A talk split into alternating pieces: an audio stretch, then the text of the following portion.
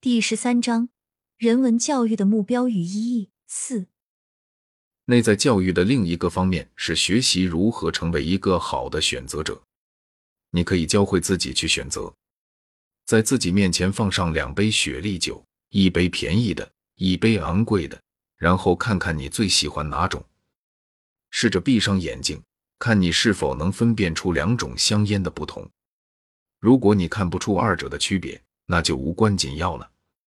我发现自己可以分辨昂贵的和便宜的雪莉酒。所以，我现在买昂贵的雪莉酒。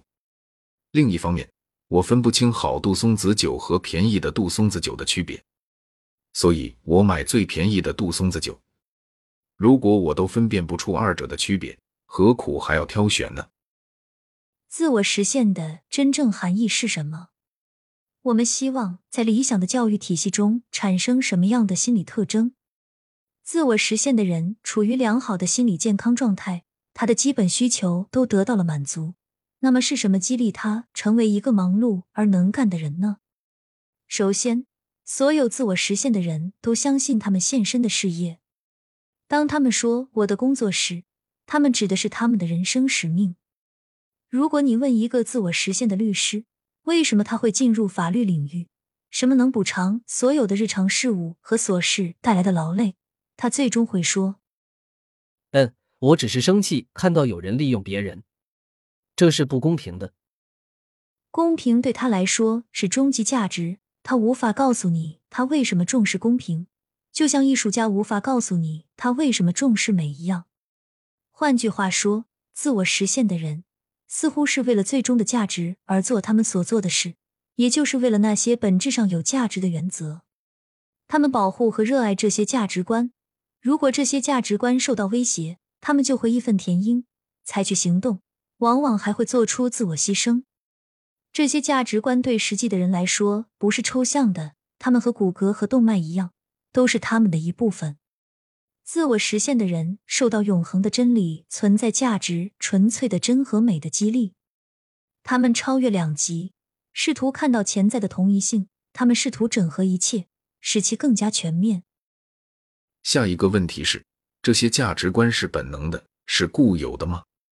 就像对爱和维生素 D 的需求是有机体固有的一样。如果你从你的饮食中排除所有的维生素 D，你就会生病。出于同样的原因，我们可以称爱为一种需要。如果你把所有的爱都从你的孩子们身上拿走，他们会死去的。医院的工作人员了解到。不受宠爱的婴儿死于感冒的时间会更早。我们同样需要真理吗？我发现，如果我失去了真理，我就会患上一种特殊的疾病。我变得偏执，不信任每一个人，试图寻找每件事背后的意义。这种长期的不信任肯定是一种心理疾病。所以，我认为被剥夺了真相会导致一种病态——超越性病理学。超越性病理学是一种导致存在价值被剥夺的疾病。失去美也会导致疾病。那些对美学非常敏感的人，在丑陋的环境中会变得抑郁和不舒服，可能会影响他们的月经，让他们头疼等等。我在美丽和丑陋的环境中做了一系列的实验来证明这一点。当实验对象在一间丑陋的房间里看到一张人脸的照片，并对其进行评判时，他们会认为这些人是精神病患者、多疑症患者或危险分子。这表明，在丑陋的环境中，面孔和可能的人类看起来都很糟糕。丑陋对你的影响有多大，取决于你的敏感性和把注意力从讨厌的刺激上转移的轻松程度。更进一步说。生活在一个不愉快的环境中，和讨厌的人生活在一起，是一种病态的力量。如果你选择美丽、正派的人与你共度时光，你会发现自己感觉更好、更振奋。公正是另一个存在价值。历史给了我们很多例子，当人们长时间被剥夺公正时，会发生什么？例如，在海地，人们学会了对一切事物的不信任，对所有其他人的玩世不恭。相信在一切事物的背后一定有腐败和阴谋。我对虚无的超越性病理学状态很感兴趣。我遇到过许多年轻人，他们达到了自我实现的所有标准，基本需求得到满足，能力运用良好，没有明显的心理症状。然而，他们却受到了干扰和破坏。他们不相信所有的存在价值观，所有三十岁以上的人所信奉的价值观，而把真、善、爱这些字眼当作空洞的话语。他们甚至对自己创造一个更美好世界的能力失去了信心，所以他们所能做的就是以一种毫无意义和破坏性的方式进行抗议。如果你没有价值生活，你可能不会成为神经症患者，但你有认知和精神问题。因为在某种程度上，你与现实的关系被扭曲和扰乱了。如果存在价值像维生素和爱一样必要，如果它们的缺失会让你生病，那么人们谈论了几千年的宗教或柏拉图式或理性生活，似乎是人类本性的一个非常基本的部分。人是一个需要层次，生物需要在层次的基础上，精神需要在层次的顶部。然而，与生物需求不同。存在价值本身并没有等级划分，一个和另一个一样重要，每一个都可以根据其他的来定义。例如，真理必须是完整的、美学的、全面的，而且说来也奇怪，它必须具有奥林匹斯神一般的趣味。美必须是真实的、好的、全面的等等。现在，如果存在价值都是可以定义的，我们从因子分析中知道。它们都是由一些一般因子构成的，用统计术语来说，就是记因子。存在价值并不是一堆单独的木棍，而是一颗宝石的不同侧面。致力于真理的科学家和致力于正义的律师，都是致力于同样的事情。每个人都会发现，普遍价值中最适合自己的方面，就是他在毕生工作中所使用的方面。存在价值的一个有趣的方面是。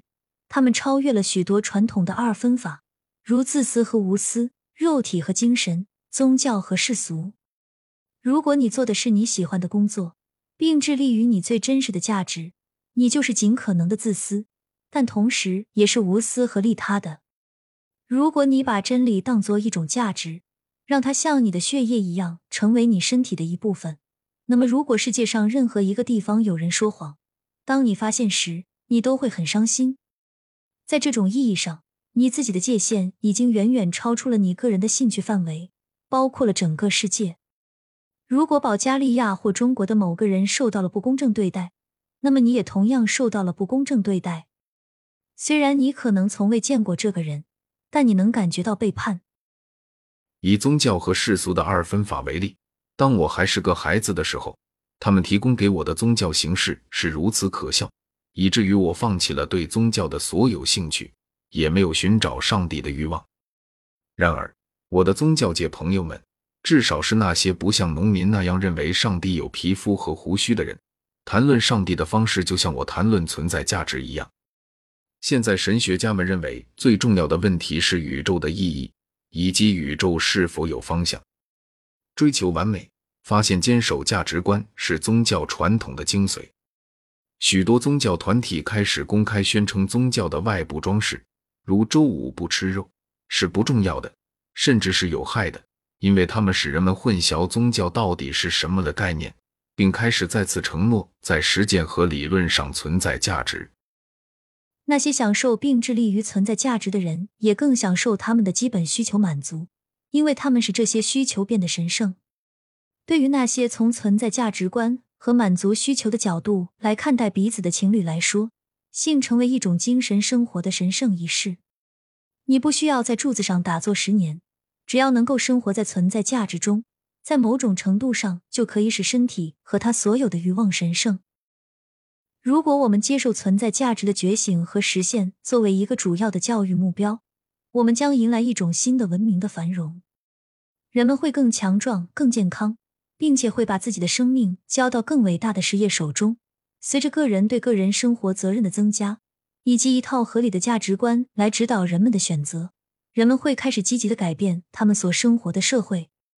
心理健康运动也是精神和平与社会和谐的运动。